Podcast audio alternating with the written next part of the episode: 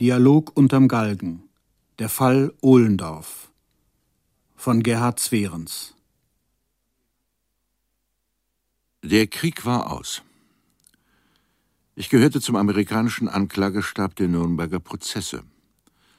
Wir versuchten, die Spreu vom Weizen zu trennen und die wirklich Schuldigen herauszufinden. Aber es gab immer nur Unschuldige. Was einer auch getan hatte, er fühlte sich schuldlos. Tag für Tag, Woche für Woche dauerten die Vernehmungen. Ein General zog ein Stück Zeitungspapier aus der Tasche und legte es vor mich hin. Das ist mein Geständnis, sagte er. Es war der letzte Wehrmachtsbericht.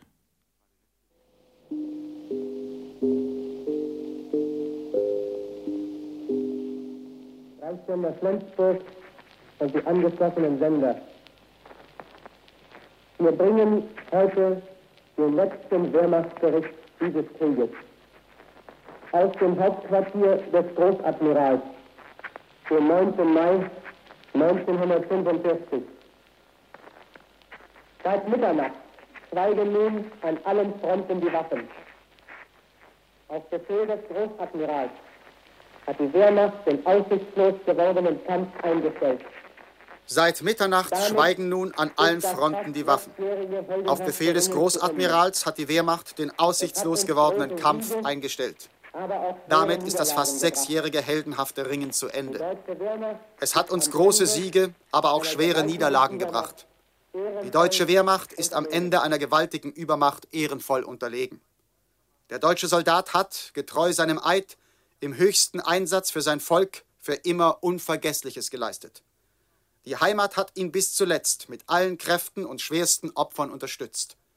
Die einmalige Leistung von Front und Heimat wird in einem späteren gerechten Urteil der Geschichte ihre endgültige Würdigung finden. Daran glauben Sie, General? fragte ich. Und er antwortete, bei meinem Eid, bei meiner Ehre. Daran glaube ich. Den Leistungen und Opfern der deutschen Soldaten zu Lande, zu Wasser und in der Luft wird auch der Gegner seine Achtung nicht versagen. Jeder Soldat kann deshalb die Waffe aufrecht und stolz aus der Hand legen und in den schwersten Stunden unserer Geschichte tapfer und zuversichtlich an die Arbeit gehen für das ewige Leben unseres Volkes. Die Wehrmacht gedenkt in dieser Stunde ihrer vor dem Feind gebliebenen Kameraden. Die Toten verpflichten zu bedingungsloser Treue, zu Gehorsam und Disziplin gegenüber dem aus zahllosen Wunden blutenden Vaterland. Bedingungslose Treue, Gehorsam, Disziplin. Glauben Sie nicht, Herr General, das waren die Tugenden, die Ihr Deutschland in Krieg und Untergang geführt haben?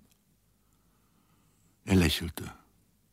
Ganz ein schuldloser deutscher General.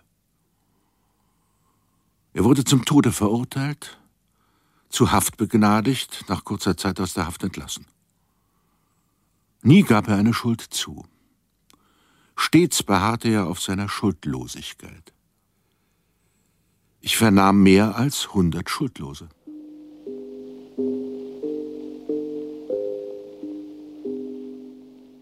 Nur eine einzige Person gestand die Wahrheit offen ein.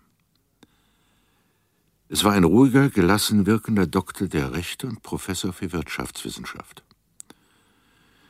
Die letzten Kriegsjahre hatte er als Außenhandelsexperte im Wirtschaftsministerium gearbeitet. Ein Beamter, Bürokrat, kleiner Fisch, dachte ich. Da sagte er beiläufig, er sei vorher Amtschef 3 in Himmlers Reichssicherheitshauptamt gewesen. Ich verbrachte die Kriegszeit in der Reichshauptstadt Berlin, mit Ausnahme eines Jahres. Mit Ausnahme eines Jahres. Das sagte er so ruhig und beiläufig, dass ich es beinahe überhört hätte. Es war mir Zufall, dass ich fragte, was er in diesem einen Jahr getan hat. Ich war Chef der Einsatzgruppe D. Einsatzgruppe D. Wie viele Männer, Frauen und Kinder sind von Ihrer Gruppe umgebracht worden, fragte ich. 90.000 etwa. Seine Stimme blieb ruhig. Er saß gelassen vor mir. Da begriff ich, ich hatte einen Massenmörder herausgefunden, der seine Taten ausnahmsweise zugab und sich dennoch schuldlos fühlte. So schuldlos, dass er sich nicht vorzustellen vermochte, er könnte dennoch für schuldig gehalten, verurteilt und hingerichtet werden. Er versuchte genau zu sein, erklärte dem Gericht die Zuständigkeiten, Über- und Unterordnungen bei Wehrmacht, SS, Gestapo und SD, erläuterte die Mordmechanismen. Ein gehorsamer Massenmordoffizier mit bestem Gewissen.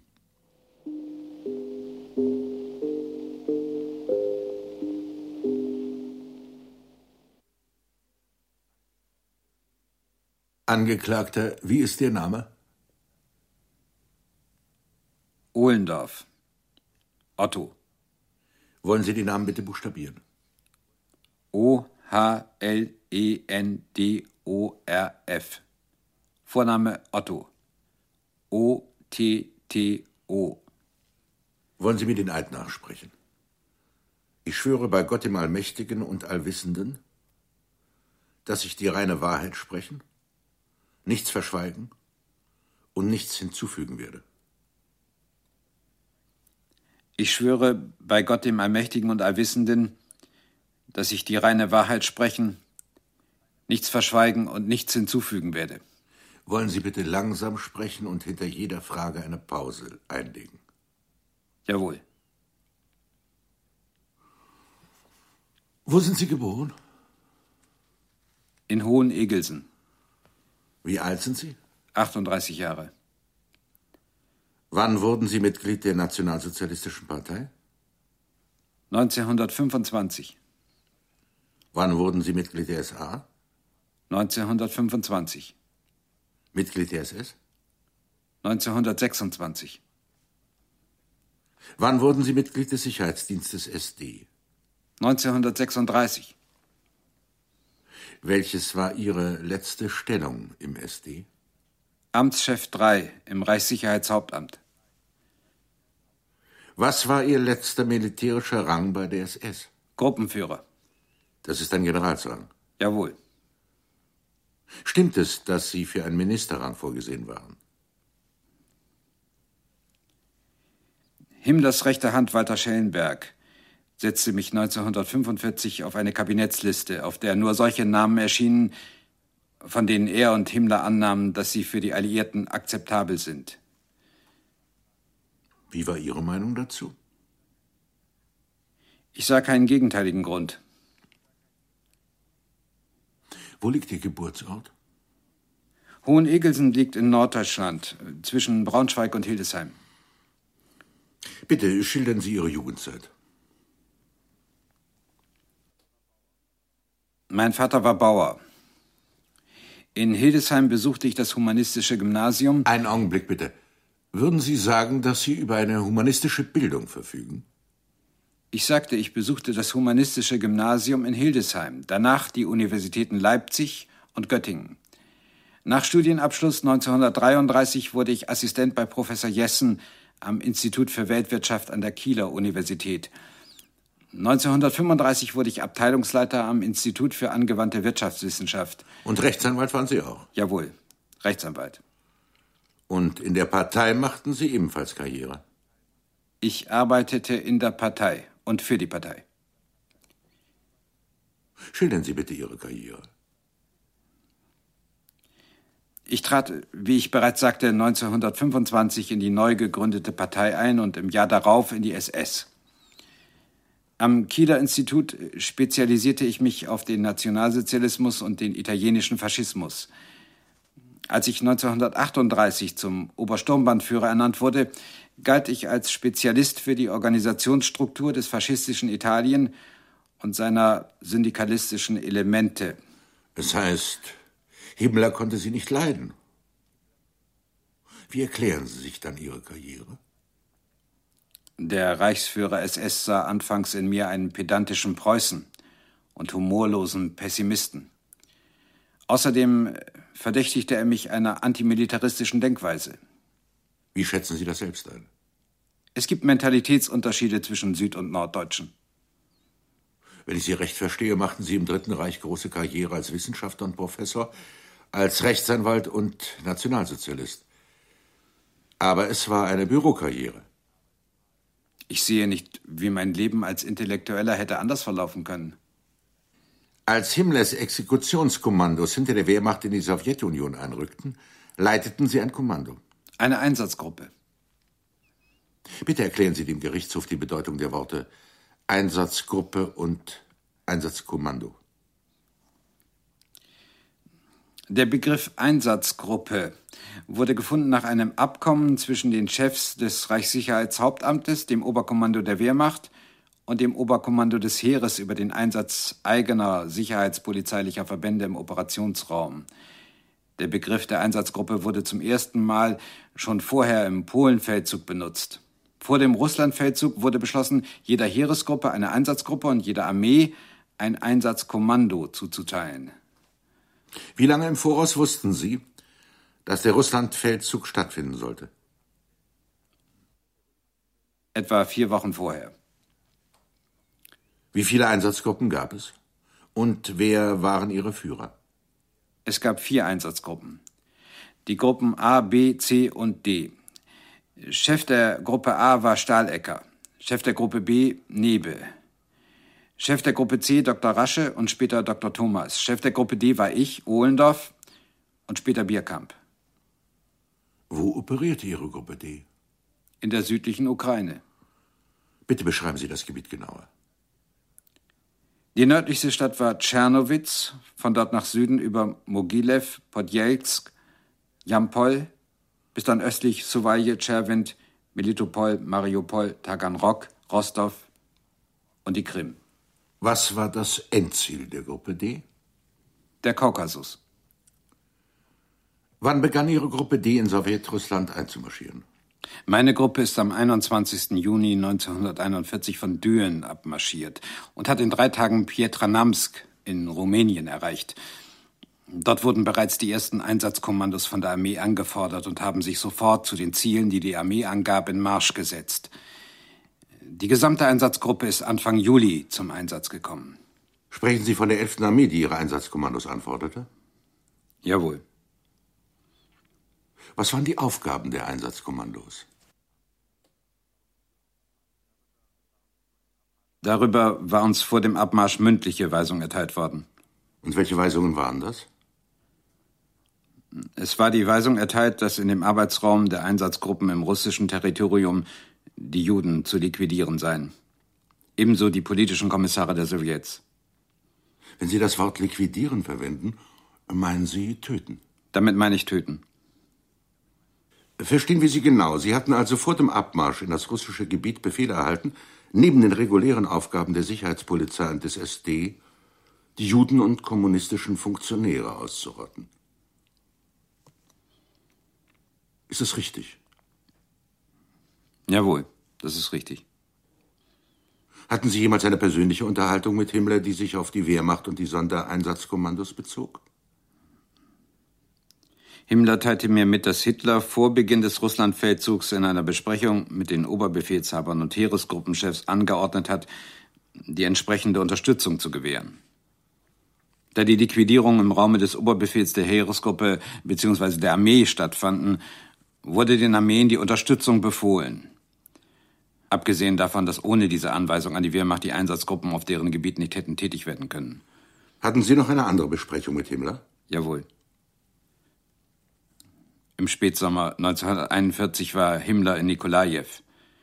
Er ließ die Führer und Männer der Einsatzkommandos antreten und wiederholte ihnen den gegebenen Liquidationsbefehl mit dem Hinweis, dass die Führer und Männer, die an der Liquidation beteiligt seien, keinerlei persönliche und eigene Verantwortung dafür trügen.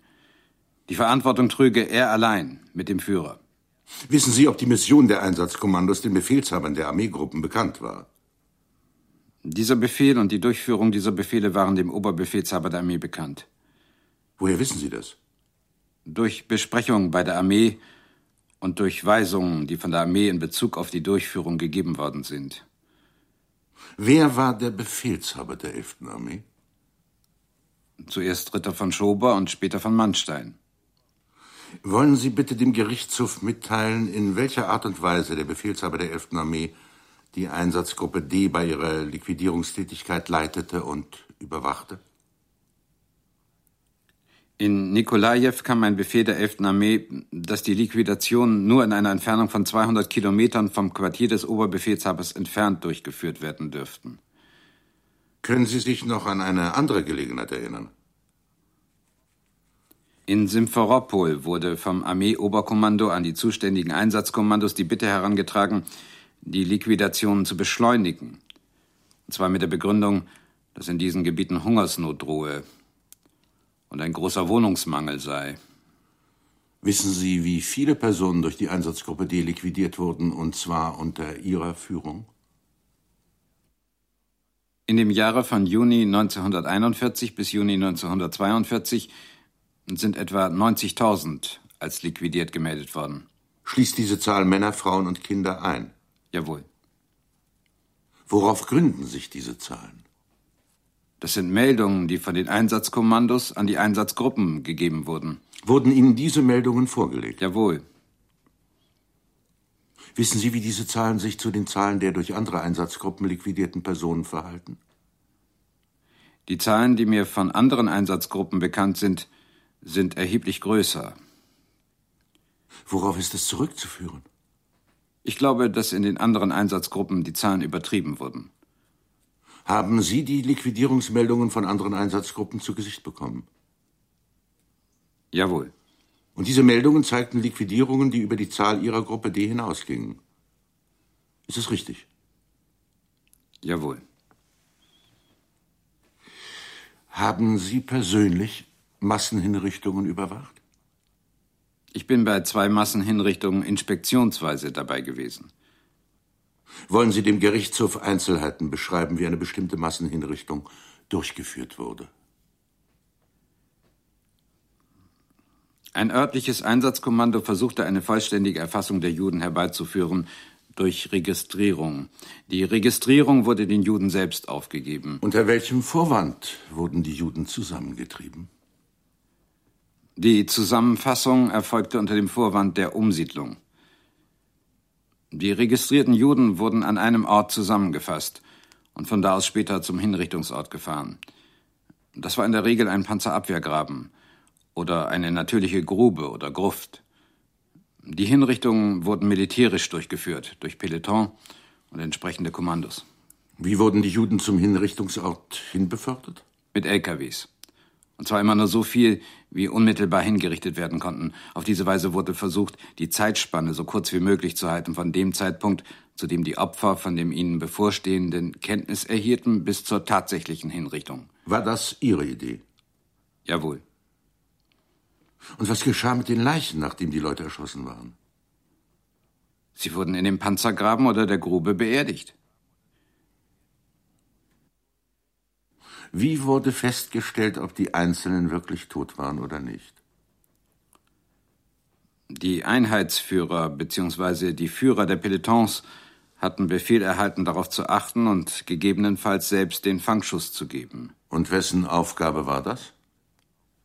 Das tat entweder der Einheitsführer selbst oder ein von ihm dafür bestimmter Mann. In welcher Stellung wurden die Opfer erschossen? Stehend oder kniend. Und was geschah mit dem Eigentum und den Kleidern der erschossenen Leute? Wertgegenstände wurden bei der Registrierung äh, bzw. der Zusammenfassung beschlagnahmt, waren abzugeben und wurden über das Reichssicherheitshauptamt oder direkt dem Finanzministerium übergeben. Die Kleider wurden zuerst an die Bevölkerung verteilt und im Winter 1941-42 von der NSV erfasst und disponiert wurde zur gleichen Zeit alles persönliche Eigentum registriert? Im Einzelnen nicht. Registriert wurden nur Wertgegenstände. Was geschah mit den Kleidern, die die Opfer anhatten, als sie zum Hinrichtungsort kamen? Sie hatten lediglich die Oberbekleidung abzulegen. Unmittelbar vor der Hinrichtung. Und was geschah mit dem Rest der Kleidungsstücke, die sie anhatten? Die behielten die Leute an. Traf das nur für Ihre Gruppe oder auch für andere Einsatzgruppen zu? Bei meiner Einsatzgruppe war es so Befehl. Bei anderen weiß ich es nicht. Wie handhabten die anderen Gruppen die Sache? Einige Einheitsführer verzichteten auf die militärische Liquidationsweise und führten die Tötung einzeln durch Genickschuss durch. Sie waren gegen ein derartiges Vorgehen. Ich war gegen dieses Vorgehen. Aus welchem Grund? Weil es sowohl die Opfer als auch die, die zur Tötung befohlen waren, unendlich seelisch belastete. Was zum Beispiel wurde mit dem Gold und Silber getan, das man den Opfern abnahm? Es wurde über Berlin abgeliefert, wie ich eben schon sagte, an das Reichsfinanzministerium. Woher wissen Sie das? Ich erinnere mich, dass es von Simferopol aus so gehandhabt wurde. Was geschah mit den Uhren, die den Opfern abgenommen wurden? Die Uhren wurden auf Anforderung der Armee der Front zur Verfügung gestellt. Wurden alle diese Opfer, Frauen, Männer und Kinder, auf die gleiche Art und Weise hingerichtet? Bis zum Frühjahr 1942 ja wohl. Dann folgte ein Befehl von Himmler, dass in Zukunft Frauen und Kinder nur noch durch Gaswagen zur Tötung kommen sollten. Wie sind die Frauen und Kinder vorher getötet worden? Genau wie die Männer durch Erschießen. Im Frühjahr 1942 erhielten sie Gaswagen. Die Gaswagen sollten für die Tötung der Frauen und Kinder verwendet werden. Können Sie die Konstruktion der Gaswagen und ihr Aussehen beschreiben? Den Gaswagen sah man von außen den Verwendungszweck nicht an. Es waren geschlossene Lastwagen. Nach Anlaufen des Motors wurden die Abgase in den Wagen geleitet, was den Tod in etwa 10 bis 15 Minuten herbeiführte. Die Wagen wurden mit den dafür bestimmten Opfern beladen und dann zur Beerdigungsstätte gefahren. Der Transport genügte zur Tötung der Insassen. Wie veranlasste man die Opfer dazu, die Wagen zu besteigen? Ihnen wurde gesagt, Sie kämen an einen anderen Ort. Sie bekamen Meldungen von den Männern, die die Gaswagen bedienten? Ich habe Meldung erhalten, dass die Einsatzkommandos die Wagen nur ungern benutzten. Warum? Weil die Beerdigung der Insassen für die Angehörigen der Einsatzkommandos eine starke Belastung war. Nochmal zu Ihrer Auskunft, dass Sie die militärische Hinrichtung bevorzugten und nicht die Hinrichtung durch Genickschuss wie in anderen Einsatzkommandos. Können Sie das genauer erklären? Bei der militärischen Hinrichtung braucht der Mann keinen eigenen Entschluss zu fassen. Er steht im Peloton und bekommt den Befehl zu schießen. Zum anderen lassen sich bei einzelnen Hinrichtungen wie beim Genickschuss seelische Erregungen und Misshandlungen nicht vermeiden, weil ja die Opfer zu früh von ihrer Hinrichtung erfuhren und nervenmäßig der längeren Belastung nicht standhielten. Ebenso unerträglich erschien es mir, dass die einzelnen Führer und Männer auf diese Weise gezwungen wurden, eine große Zahl von Tötungen im einzelnen Entschluss vorzunehmen. Können Sie sagen, ob die Liquidierungen, die Sie beschrieben haben, nach dem Jahr 1942 fortgesetzt wurden? Mir ist nicht bekannt, dass der grundsätzliche Befehl aufgehoben wurde. Allerdings haben dann sehr bald die Rückzüge in Russland eingesetzt, womit der Operationsraum der Einsatzgruppen immer mehr schwand. Mir ist jedoch bekannt, dass weitere Einsatzgruppen auch für andere Räume vorgesehen waren, die erobert und besetzt werden sollten. Mir ist bekannt, dass die Judenliquidationen durch Einsatzkommandos etwa sechs Monate vor Kriegsende verboten wurden. Auch die Liquidation von Sowjetkommissaren wurde eingestellt. An ein genaues Datum kann ich mich nicht erinnern. Wie hoch war die Zahl der Leute Ihrer Einsatzgruppe? Etwa 500 Personen. Im Laufe der Zeit stieg die Zahl an. Wie Sie aussagten, waren Sie persönlich zweimal bei den Massenhinrichtungen zugegen. Geschah das auf Befehl oder aus eigener Initiative? Aus eigener Initiative. Sie sagten, Sie seien als Inspektor zugegen gewesen. Nicht als Inspektor, sondern zur Inspektion. Was war der Zweck? Ich wollte mich davon durch Augenschein überzeugen, ob meine Bedingungen eingehalten wurden. Welche Bedingungen meinen Sie? Erstens der Ausschluss der Öffentlichkeit. Zweitens die militärische Durchführung im Peloton.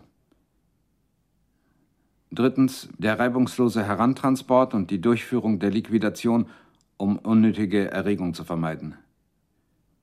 Viertens die Überwachung der Eigentumsbehandlung, um jede Bereicherung zu vermeiden. Auf alle Fälle sollten Misshandlungen durch diese Maßnahmen vermieden werden, sowohl seelische als auch körperliche. Sie sprechen von Misshandlungen. Was verstehen Sie unter Misshandlungen bei Hinrichtungen? Wenn zum Beispiel die Art der Hinrichtung nicht vermeiden konnte, dass Erregung und Ungehorsam bei den Opfern aufkamen und so die bei der Liquidierung befindlichen Kommandos mit Gewalt die Ordnung durchsetzen mussten. Was verstehen Sie unter mit Gewalt die Ordnung durchsetzen mussten? Was verstehen Sie unter gewaltsamer Unterdrückung der unter den Opfern entstehenden Erregung? Also wenn, wie ich eben schon sagte, zur Herbeiführung der ordnungsgemäßen Liquidation zum Beispiel Schlagen angewandt werden musste. Erklären Sie bitte genauer, weshalb von einem gewissen Zeitpunkt an Frauen und Kinder in Gaswagen getötet wurden. Aus welchem Grunde geschah das? Es war ein ausdrücklicher Befehl Himmlers. Und zwar sollten Frauen und Kinder auf diese Weise nicht der seelischen Belastung der Exekutionshandlung ausgesetzt werden. Ebenso sollten unsere Männer, die zum großen Teil verheiratet waren, nicht gezwungen werden, auf Frauen und Kinder zu schießen. Sie sagten, dass Ihre Männer die Gaswagen widerstrebend benutzten und die andere Hinrichtungsart bevorzugten. Was ist der Grund dafür? Das sagte ich bereits.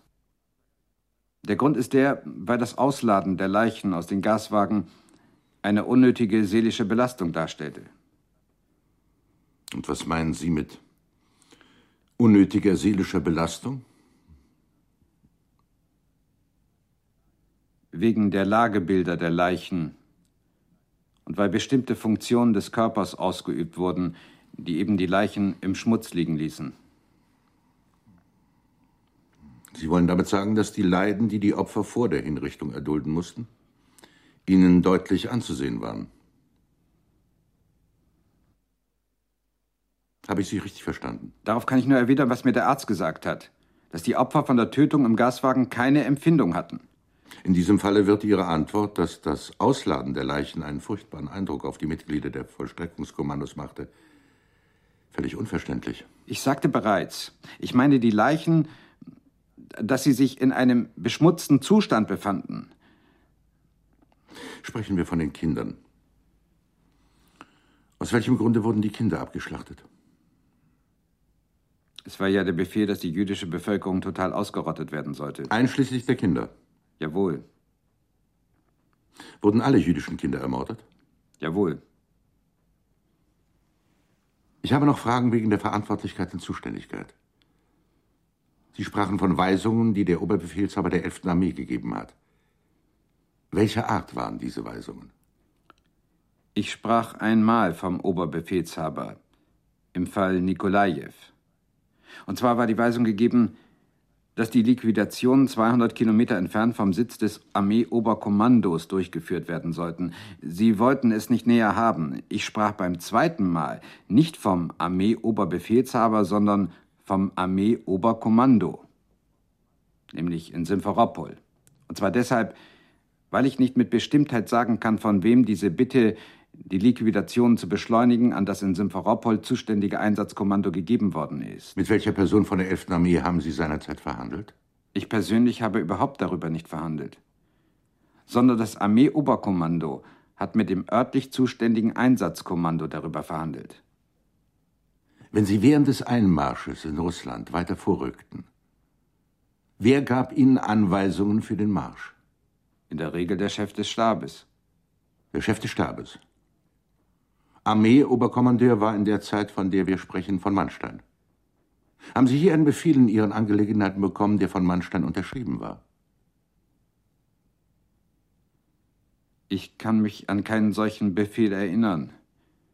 Aber es sind mündliche Besprechungen mit Mannstein und dem Chef des Stabes gepflogen worden. Sie sagten, die Armee sei gegen die Liquidierungen gewesen. Können Sie das erläutern? Nicht die Armee, sondern die führenden Personen waren innerlich gegen die Liquidationen eingestellt.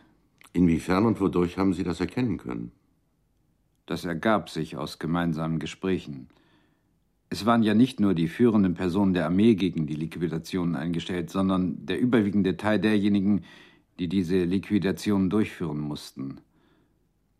Sie erwähnten eine Ansprache des Führers vor den Oberbefehlshabern, in der der Führer die Oberbefehlshaber unterrichtete über die Liquidierung der Juden. Welche Besprechung meinen Sie dabei? Eine Besprechung, die kurz vor dem Russlandfeldzug mit den Oberbefehlshabern der Heeresgruppen und der Armeen stattgefunden haben muss, beim Führer. Waren die Oberbefehlshaber der Wehrmachtsteile bei der Besprechung zugegen? Ist mir nicht bekannt.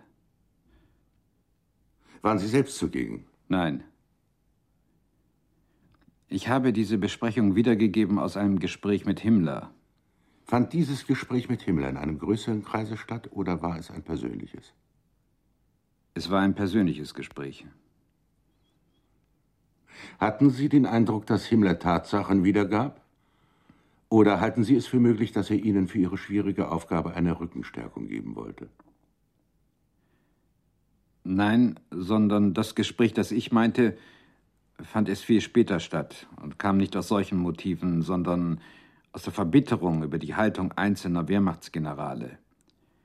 Und Himmler wollte zum Ausdruck bringen, dass diese Wehrmachtsgenerale sich von dem Geschehen nicht absetzen könnten, weil sie genau dieselbe Verantwortung mitgetragen hätten. Nun eine persönliche Frage, die Sie betrifft.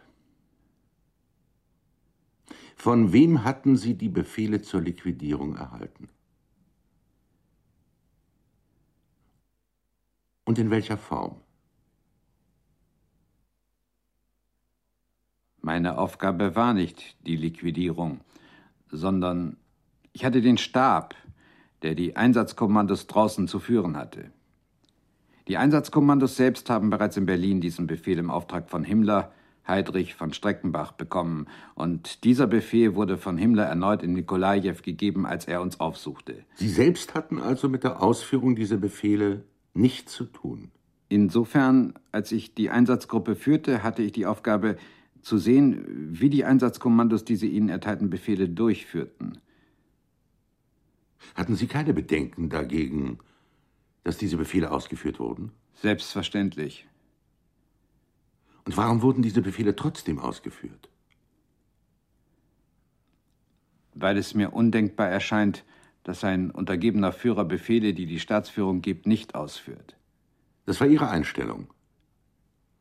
Nun wird diese Einstellung auch die der anderen Beteiligten gewesen sein, jedenfalls des größten Teils. Ist nicht aus Kreisen der Männer, die die Befehle ausführen mussten, an Sie das Ansinnen gestellt worden, Sie von solchen Aufgaben zu entbinden? Da kann ich mich keines konkreten Falles entsinnen. Ich habe einige ausgeschlossen, die mir nervenmäßig für die Aufgabe nicht gewachsen erschienen, und habe sie zum Teil nach Hause geschickt. Wurde den Leuten die Rechtmäßigkeit der Befehle vorgetäuscht? Ich verstehe Ihre Frage nicht. Denn der Befehl war von den Vorgesetzten gegeben, so dass für die einzelne Person die Frage der Rechtmäßigkeit gar nicht kommen konnte. Sie hatten ja denjenigen, die diese Befehle gaben, den Eid des Gehorsams geleistet. Konnte sich der einzelne Mann der Ausführung dieser Befehle entziehen oder widersetzen? Nein. Denn der Erfolg wäre Kriegsgericht mit entsprechendem Urteil gewesen.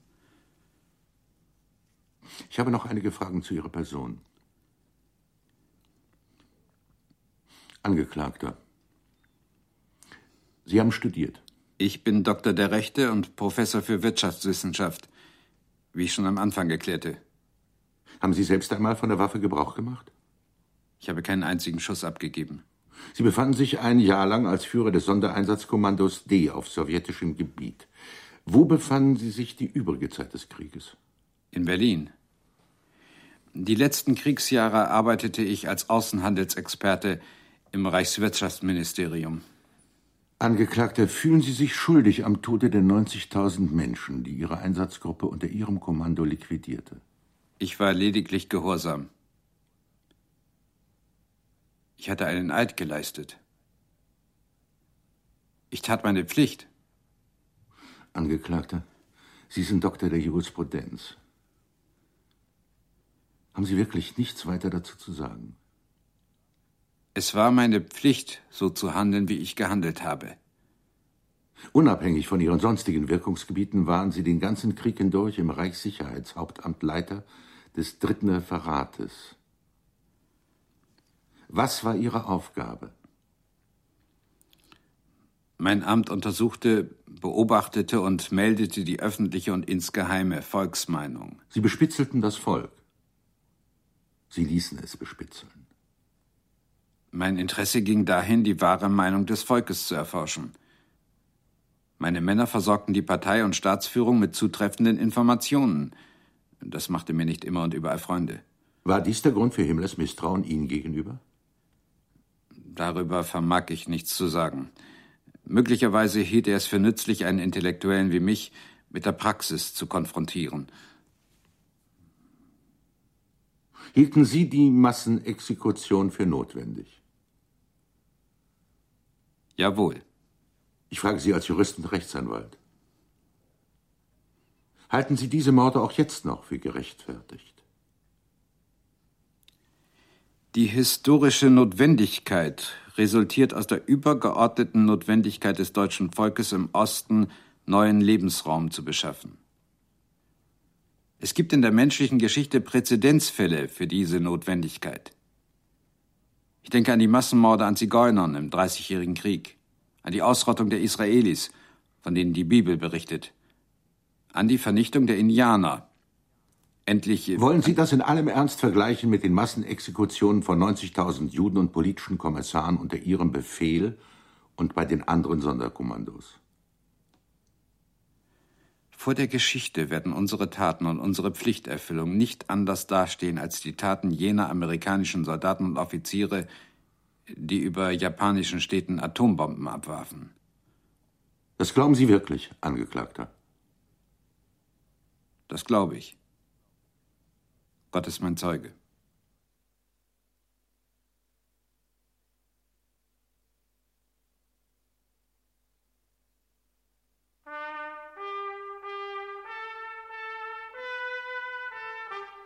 Dialog unterm Galgen. Der Fall Ohlendorf. Von Gerhard Zwerens. Ankläger Traugott Bure, Angeklagter Gerd Baltus, Radiostimme Peter Heusch und Eckhard Kierski Trompete. Ton Peter Jochum und Gisela Keiper, Regieassistenz Piet Rampelt, Regie Hans-Gerd Krogmann.